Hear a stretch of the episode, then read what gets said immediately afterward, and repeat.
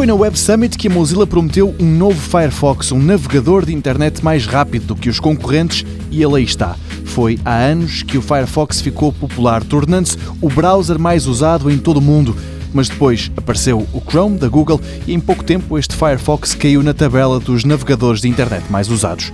Uma vergonha que a Mozilla, a entidade que desenvolve o navegador, diz que está para terminar. Pelo menos estão a fazer o que podem para inverter essa situação e é com uma aposta na velocidade que querem lá chegar a estratégia pode ser a mais acertada, já que foi pela rapidez que o Chrome se notabilizou, uma leveza no desempenho que, com o passar dos anos, foi desaparecendo. Este novo browser demorou um ano a ser feito, chama-se Firefox Quantum e está disponível para download tanto em versão para computadores como para smartphones. A Mozilla diz que é duas vezes mais rápido do que o Firefox lançado há seis meses.